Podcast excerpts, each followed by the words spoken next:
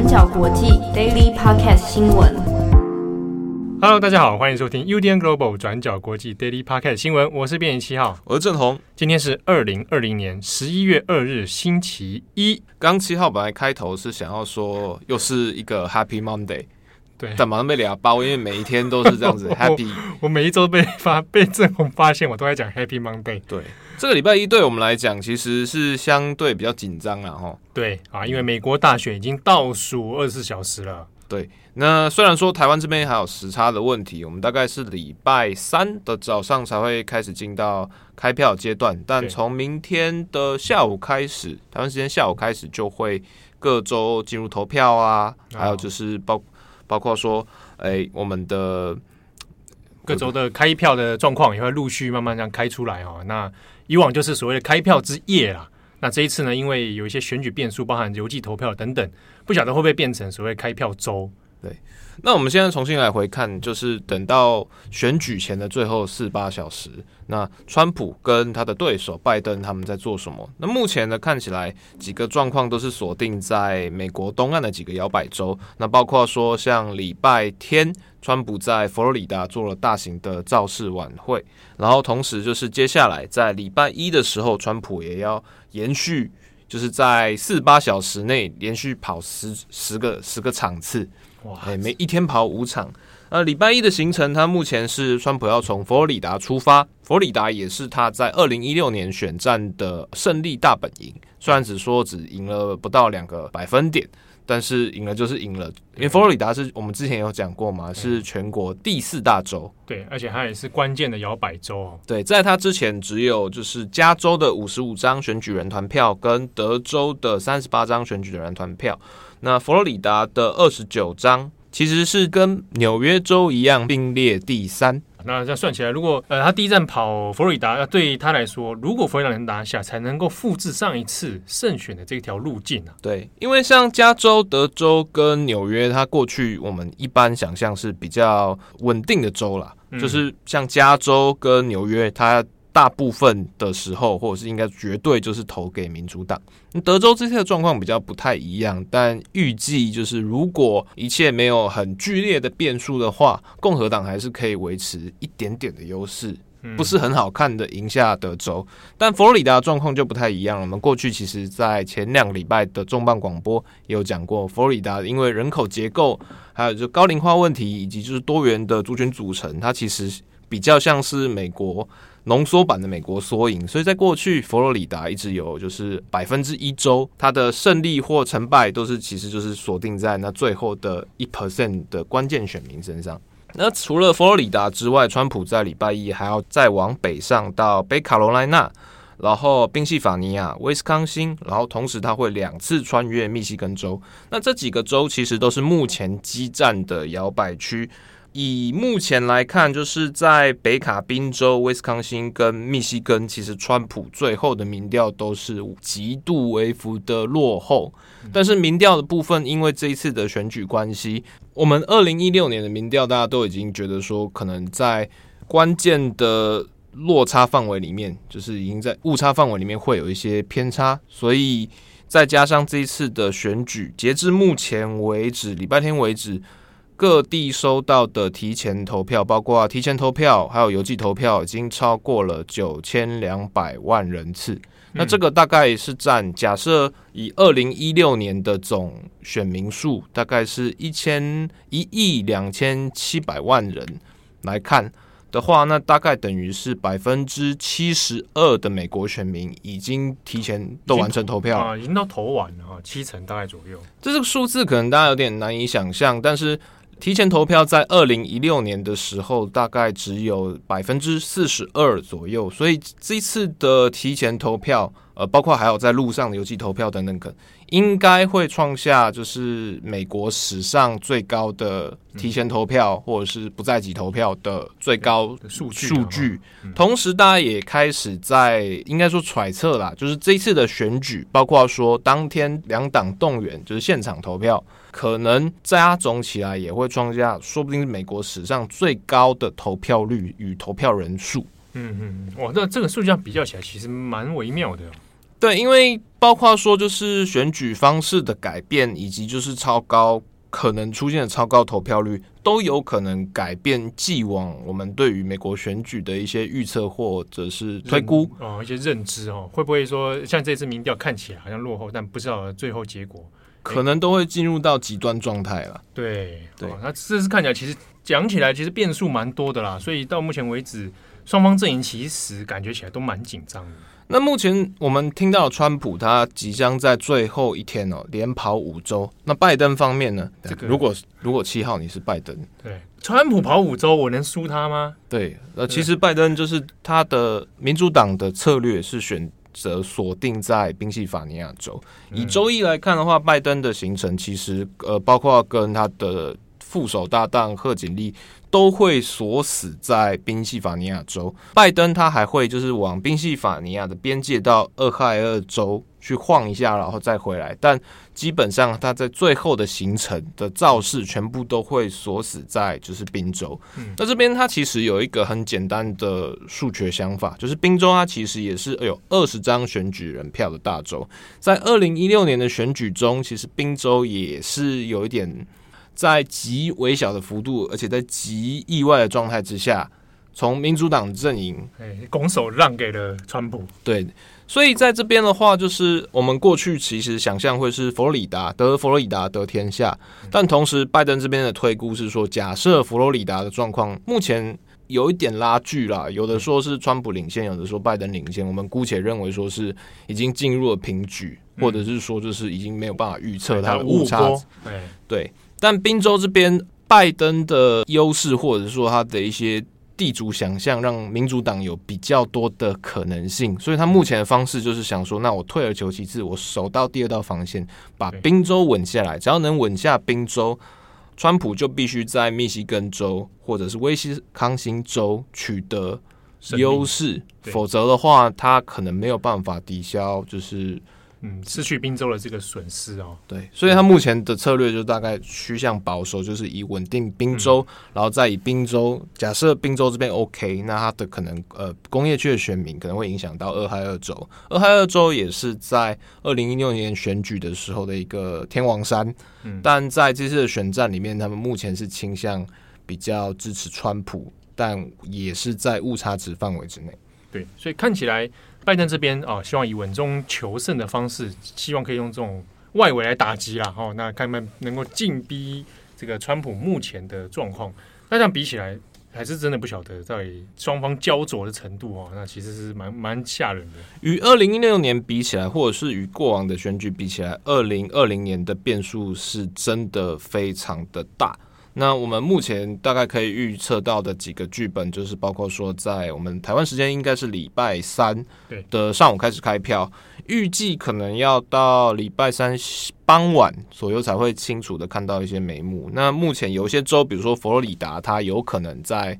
呃，当天的深夜或者是翌日的清晨可以完成所有的开票。可是，比如说像是宾州、威斯康星州等等等各地不在籍投票，或者是说呃提前投票、邮寄投票，它的统计数字可能会有一些延误。所以，就目前的状况而言，大家其实不太能预期说，那如果在超高投票率之下，那到底结果会是超高的拉锯，还是说甚至一面倒，或者是说大型？大规模的逆转胜，其实现在目前是没有办法预测这件事情。那有一些媒体的说法，像是过去其实有不断踢爆川普幕僚团队的一些策略政策的，就是呃，美国的新媒体 Axios。他在礼拜六的时候，其实有提出一个，也是所谓的内幕报道了。嗯，准确性应该蛮高的。意思是说，就是川普团队目前的策略是等到选举日开票当天，假设在一定程度之后，可能先开出的川普票也蛮顺的。嗯，然后看起来有机会，他就会自行先宣布当选。哦，对，尽管说他可能中间还会有一些，比如说，比如邮寄票啊，或者是说还没有开出来，哦。这样，他大概先看出有眉目的时候，先自行宣布。对，就是可能不会等，就是民主党那边先认输，或者是说，就是在其实还在焦灼状况的时候，自己先讲先赢。但这是其中一个说法，因为在过去其实最不到最后时刻，包括这些选举人的这些策略都很难捉摸，他可能只是这个时候讲出来，就是来糊弄媒体。对对对。不过以 Axios 的过往经历来讲，其实他的川普内线其实判断都还蛮准确的。嗯，应该是有有有一些证据可信，然后。对。不过这一招听起来，其实我大家可以想象那个样的之后会发生的事情。然后，如果我现在宣布了啊，之后如果民众在追上来的时候，哇，那个民情舆论的激愤可能会蛮激烈的。但这其实都是一些有一点是。提前幻想，或者是说一些最坏的设想的打算，剧本的设想。啊对，因为我们还没有办法知道说已经投出的那九千两百万张票到底趋向如何，然后或者是说当天的选举状况，比如说可能在十一月三日当天的现场投票率其实没有比预期来的多，但也有可能说就是吹出来的票都集中在可能各各州比较稳定的区域，比如说像阿拉巴马啦，或者是比如说像加州等等。好，那美国大选现在倒数阶段，那之后呢，我们这几天都会帮大家陆续在做更新。好，那下一则新闻，我们来看一下另外一个发生在日本的公投选举投票了哈。诶，这个讲起来其实蛮有意思，是今年在十月份呢，突然冒起来的一个日本议题，就是大阪都构想计划。那简单来说呢，就是大阪府跟大阪市要整合起来，变成像东京都一样的，叫做大阪都。那这个公投呢，其实是在地的，包含大阪、大阪府还有大阪市主政的日本维新会哦，极力在推动的一个主要政策。那这边跟大家稍微简单说明一下，它这个概念其实就是简单来说呢，它就要把行政资源整合啦，有点像是说，哎，台北市跟新北市合体之后变成叫台北都啊，有这种概念。那它的目的主要是说，因为过去其实。大阪它有两个双重的行政体系，有府跟市。那这两个府市之间呢，常常有其实是算从五零年代以来一直出现有府市之间会有资源对立的状况，那甚至是决策不一。啊，那在日本的情境脉络里面，因为有所谓的叫做指定政令都市这个制度，哦，所以大阪市的这个行政权力有时候它决定权会比大阪府还要大。所以有时候大阪府他想要针对整个大阪区域做一些行政，比如说建设啦、一些经化经经济改革的时候呢，只要市不同意，那这个事情就有可能会变成直接告吹。所以在关西地方呢，其实这是一个长期地方以来有一种处于对立，但是呢，因为过去的呃行政资源各方面等等都一直没有成功的推动整合啊，所以这个议题一直到今年，在菅义伟首相。新上任之后，整个政坛国会有一个新的气象。好，那维新会这边想要再推这样的公投，那这个公投比较微妙的是呢，在十月份一直到后来十一月一号的投票，本来看起来赞成的这个人数是比较占优势，结果在选前快要到投票日的前一天呢，反对票突然的往上增长。那最后的结果呢，是以六十九万反对，那压过了赞成票的六十七万。其实双方的差距并不是很大，大概一万多票而已。但比较微妙是说，这跟五年前日本维新会所推动第一次的公投的时候，它的形式是差不多的。好，那这个结果呢，大概也就是再一次的，呃，由大阪的市民否决了，不想让大阪呃变成升格成一个所谓日本的副首都了。好，但这个事情我们要看是，除了地方的民意意向之外呢，它对日本政坛的影响上面。其实有一个微妙的是，日本维新会它作为一个日本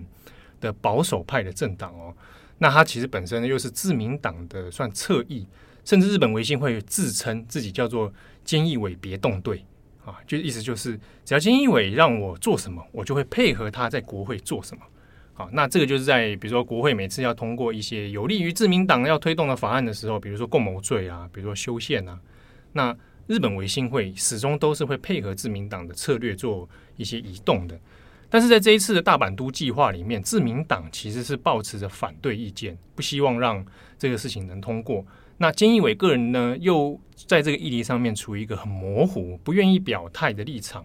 所以在不投放资源的状态之下，变成让大阪自己维新会呃单打独斗啊。所以在这一次公投结束之后。呃，地方的一些像维新会或者国会内部的一些维新会成员，都会觉得是不是有一种被自民党稍微被切割了、被放弃的这种感觉？那形成内部一些矛盾跟裂解。那这样的矛盾跟裂解里面，未来对于自民党执政联盟来说，会添增添一些不安的因素啊。因为就自民党而言，接下来可能会有预期内的众议院选举。好，那如果维新会跟公民党这两个作为执政联盟的侧翼哦，开始有一些信任危机的话，对于长期执政联盟来说，可能会有一波新的政治松动的可能性存在。好，那回过头来讲说，这个公投哦，虽然最后是以极微小的差距，呃，作为一个否决啊，被被否决反对掉了。可是对于日本维新会来说呢，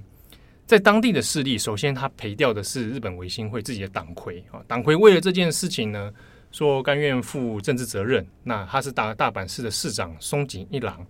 那就为了负责呢，他决定在二零二三年，也就是任期到的时候，他就直接隐退政坛哦，不玩了。啊，那同时大阪府知事吉村洋文，他是蛮年轻的一个政坛新新生代哈。那因为今年度各种防疫的政策算是成效还可以，那有得到一些媒体的关注，人气蛮高的。那他也是日本维新会的理事，为了这件事情呢，他也直接在开记者会上说，从今而后呢，我不会再碰大阪都构想这个计划的任何的事情了。那这两个东西其实放下来看会有点非同小可，是因为一个是你党魁在政坛上面要隐退，第二个是大阪府构想这个事情，其实一直以来都是日本维新会从创党的时候就立为我们政党的终极目标、任务目标，就是要实现这个构想。结果你现在有你的理事说，从今而后我们不碰这个政体，那就表示你放弃你家的自自家的那个招牌政策。所以有一些日本观察、政治观察会认为，这一次维新会的挫败，可能会让他要先想办法是稳住他在关西地区是不是民意支持上面开始出现松动，不像过往那么样的百分之百那么的绝对。那接下来一直到二零二五年所谓的世界博览会万博会啊，还有没有办法有机会让维新会在关西地区继续保有优势？那继续能够成为自民党的侧翼，这个就是日后可以观察的一个重点。不过升格这件事情，我也没有想到，就是大阪的民众会如此反对。感觉上，哎、啊，你看东京都有东京自然而然，对对对，对一定要站一下关东关西。那为什么？因为我们现在想到就是想到关这个东西军对抗，有没有？对对对对对。然后其实去看，因为大家也很好奇，听起来升格这件事情蛮好的。哦，那大阪都的人在想什么？但是大阪的人在想什么？那普遍起来，其实民调里面会认为说。第一个是因为因为整合这件事情，它连带的是呃行政资源重划分嘛，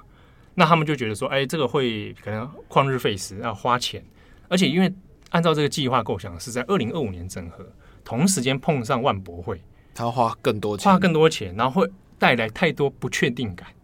哦，这个不确定感里面有指的是说，大阪府、大阪市的整合，万一比如说我是大阪市民，那我有些当地福利政策会不会因为这样子发生变化？我们整合成大阪都之后，那我原本的福利政策怎么办？我的那些呃补贴啦等等啊，那很多市民其实普遍反映的是对于说，呃这一种既得的福利政策，因为会有太多不确定性，所以不敢让这件事情成真。所以呃前知识就桥下彻哦，日本维新的创党这个元老桥下彻，他他后来在选后之后就直接说，呃这一次的大概他觉得名义上的否决，主要就是因为大家不安感太强。大家所以第一个关心的其实是防疫，好，那可是因为今年的状况，整体社会氛围很比较紧缩，那大家对于这种会有变动的事情会害怕啊，所以就最后选择了不要。这看起来好像也不是因为疫情的关系，好像一直以来其实这个都是自说自话。就其实我觉得一直以来就是日本有一种我面对不确定感的时候。就推给什么事情？对，那我就还不如选择我现在这个状况，好像也还不会怎么样啊。因为投票率到六成二，其实也是算蛮多的。哎、欸，其实这次投票率比我想象中多，我以为之后可能只有两成、三四成了不起的。这一次投票率也是外界大有想的，哎、欸，蛮踊跃投票的，而且是年轻人愿意出来投，然后年轻人也是最最多反对的人。哦，但是反对那个从 hashtag 上面大概看得出来。主要就是说不希望大阪市废除，他们会有个这个 hashtag，嗯，然后觉得大阪市废除了，要影响未来的呃，不管是福利啦、求职啦等等，即便大家其实也说不太清楚到底会影响什么。好，那感谢大家的收听。诶，今天要闲聊吗？今天要闲聊什么？其实我一直升格，我就会想到什么第三星东京市，或者是对啊，哎，我我一直会有什么风城公主之类的，对，或者想说移，对不对？把办公室移到大阪城里。还是蛮赞的，会有什么东西变形出来？对对，大阪城这个大进化这样。这个我不知道，因为你有去过大阪吗？我没有去过大阪。大大阪一般就是日本人会觉得说它太密集了。你说豹纹吗？不是，